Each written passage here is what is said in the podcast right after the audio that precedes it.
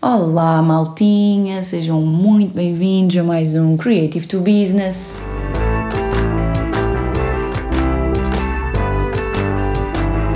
Creative to Business. Hoje iremos miuçar com um caso concreto a questão que abordámos no último episódio relativa a pagamentos justos.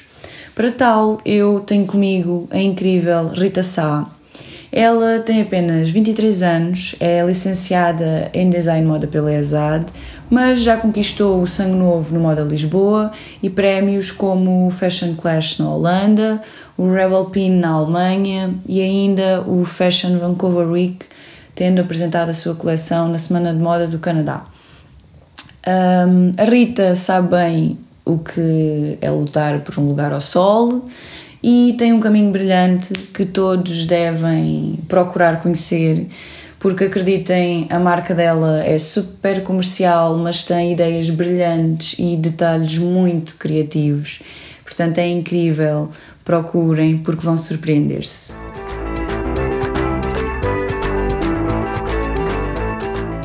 Muito bem-vinda ao Creative to Business. Obrigada, Obrigada. pela disponibilidade.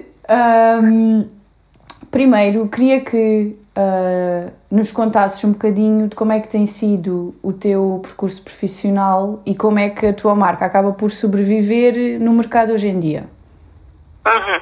Olha, assim, primeiro hum, a marca surgiu de uma forma muito natural, sabes? Quando eu terminei o meu curso, eu candidatei-me ao concurso Sangue Novo da Moda Lisboa e, hum, e entrei, uh, fui uma das finalistas. Nesse, nessa edição consegui uma menção honrosa.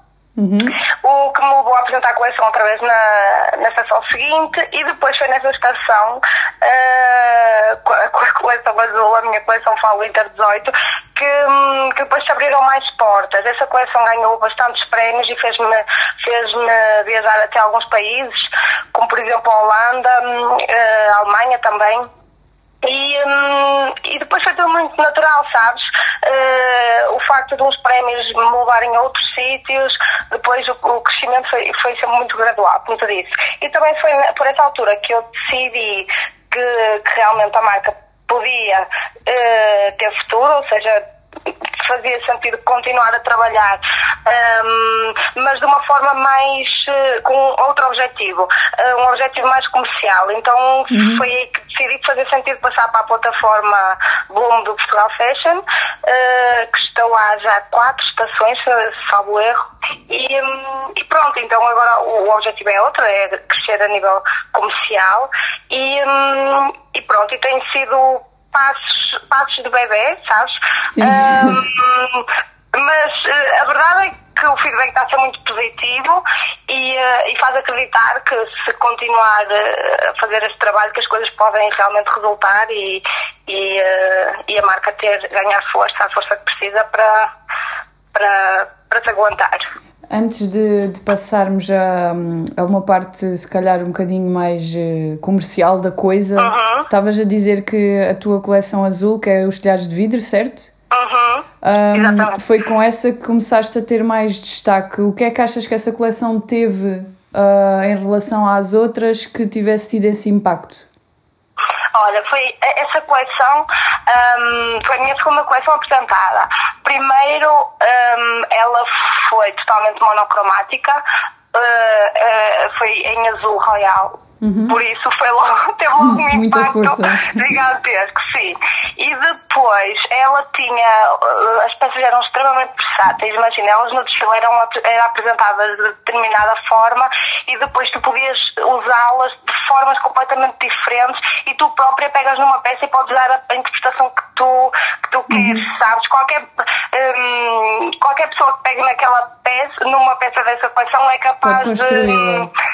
Exatamente desconstruí-la e usá-la da forma que, que bem apetecer.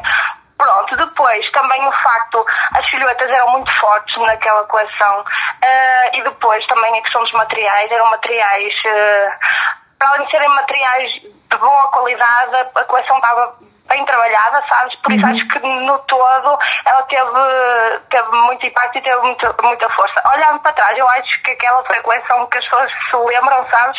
E que, hum, e que eu, eu acho que há trabalhos que nós pensamos, pô, eu nunca mais eu consigo fazer aquilo.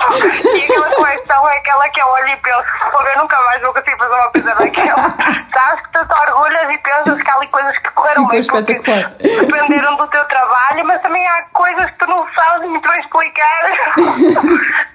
mas bem, pronto, é uma coleção que realmente que eu me orgulho muito por ter sido na fase em que foi feita, sabe? Assim, muito no início, ainda muita medo, ainda não sabia muito bem o que queria e o resultado acho que foi muito foi positivo. Muito bom, sim. Pronto, tu estavas a dizer, já se sabe que é difícil uh, e tem que ser com passinhos de bebê. Uh, é fácil para ti arranjar patrocínios, apoios, pontos de venda? Quais são uhum. as tuas maiores dificuldades? Olha, relativamente aos patrocínios, eu acho que, que, que tenho, tenho muita sorte e acho que, no geral, os designers, uh, as marcas de autor em Portugal podem, podem considerar-se sortudas porque hum, as nossas empresas uh, estão muito receptivas a este tipo de parceria, sabes? Uhum. Uh, uh, há muita facilidade de conseguir apoios e porque na verdade as empresas também ou seja, há duas partes interessadas. As empresas depois uh, também acho que ficam sempre a ganhar com o facto de terem peças desenvolvidas com, com, Sim, com os seus materiais, sendo peças de autor. E depois há aqui essa troca, eu acho que eh, quando ficam as duas partes a ganhar, um, pronto, que há sempre interesse em continuar com, com este tipo de parcerias. Uh, relativamente aos pontos de venda, Bem, eu neste momento tenho a coleção online, em três, a venda online em três, uh, em três espaços e um deles é, hum, é uma, tem também loja física no Porto, que é de Caraíbi. Um, acho que é mais fácil tu trabalhares o online do que, do que o físico. As lojas físicas ainda ficam assim, sempre muito, sendo a marca nova, como é, como é o meu uhum. caso, ainda ficam muito à espera de ver o que acontece com as outras para depois perceberem se querem ou não introduzir a, a, a marca na, na no espaço sim, físico. Sim. Porque o espaço físico exige, obviamente, outro tipo de. Despesa de, e manutenção. Sim. Uhum. Bem.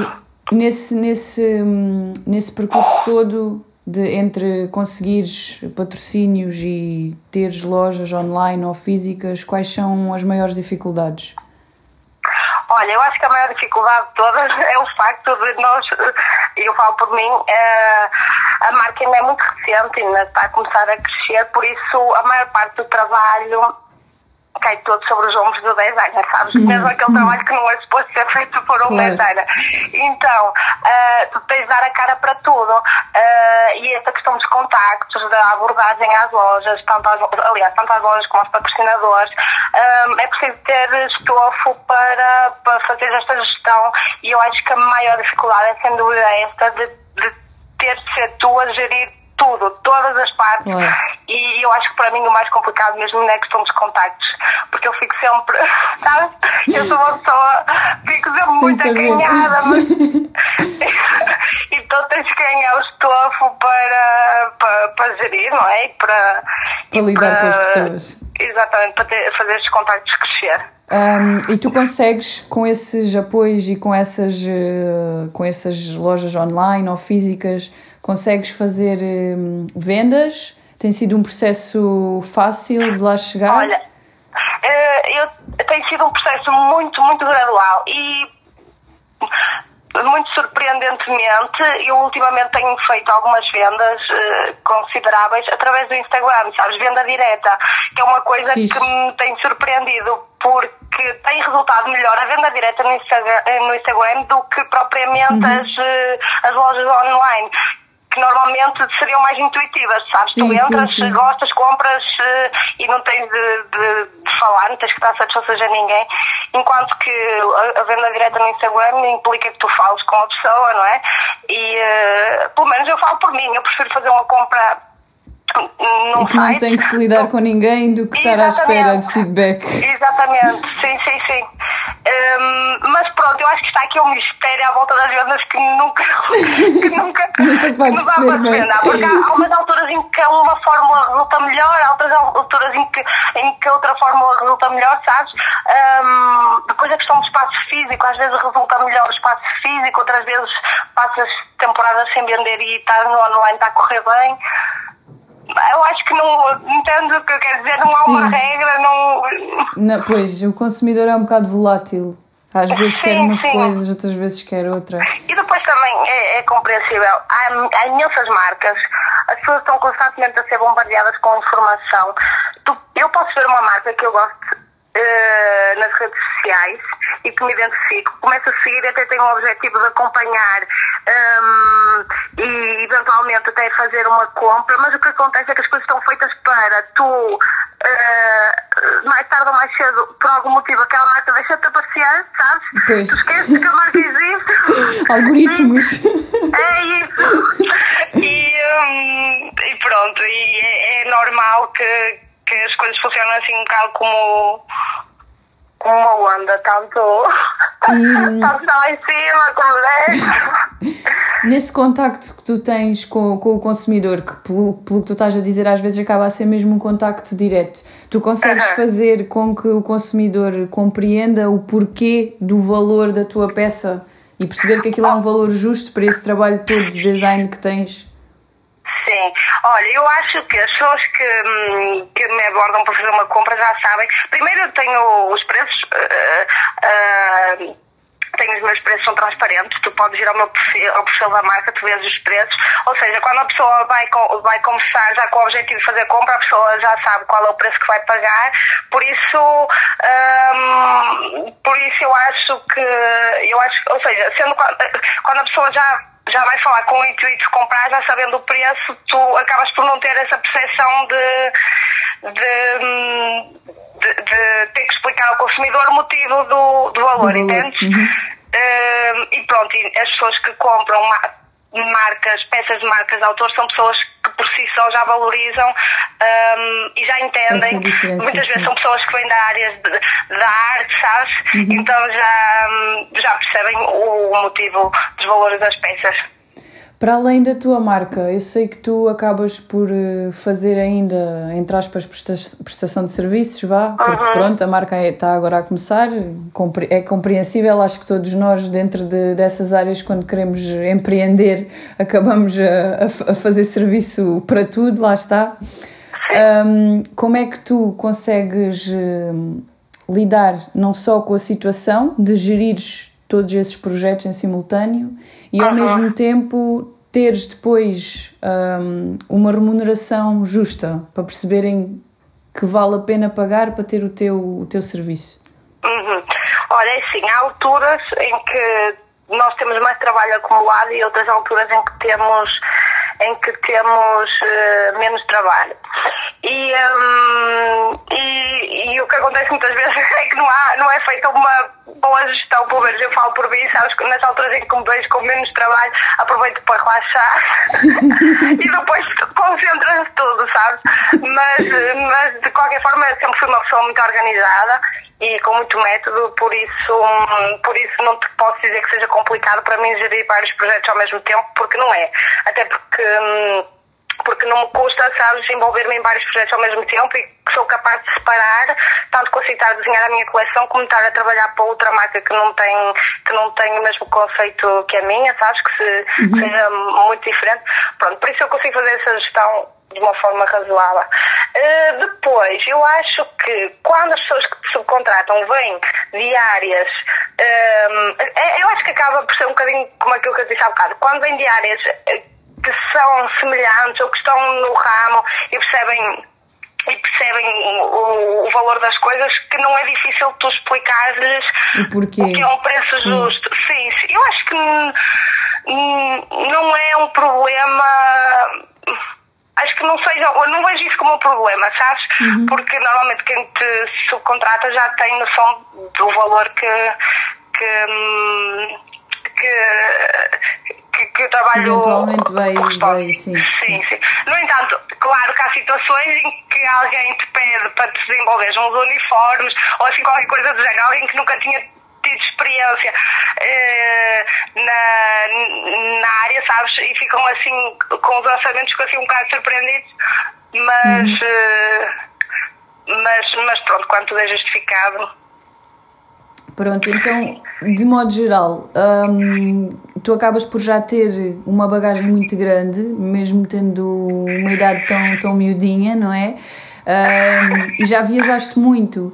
Tu sentes diferença em termos de remunerações uh, de áreas criativas? Achas que o nosso país é um país que, que é justo no que toca à, área cultural e criativa?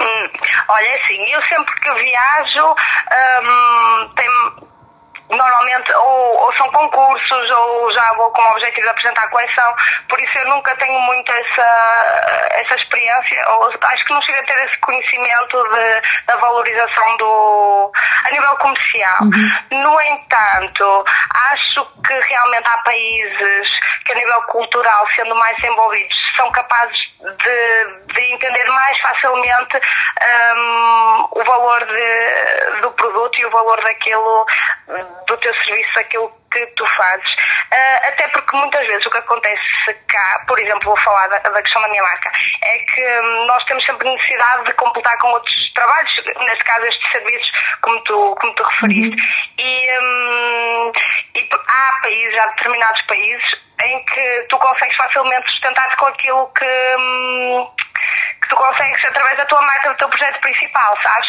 Sim. E que não há necessidade depois de teres um part-time ou teres eh, de completares com, com outro tipo de trabalho. De, de trabalho. Ok. Um, para finalizarmos, uh, tens algum conselho precisamente à malta que tem projetos pessoais ou que trabalha como freelancer, algum conselho que deixes para quem está assim no início, como tu, como nós, de, de modo geral? Sim. Olha, eu acho que o maior, o maior conselho que eu posso dar é que sejam pacientes.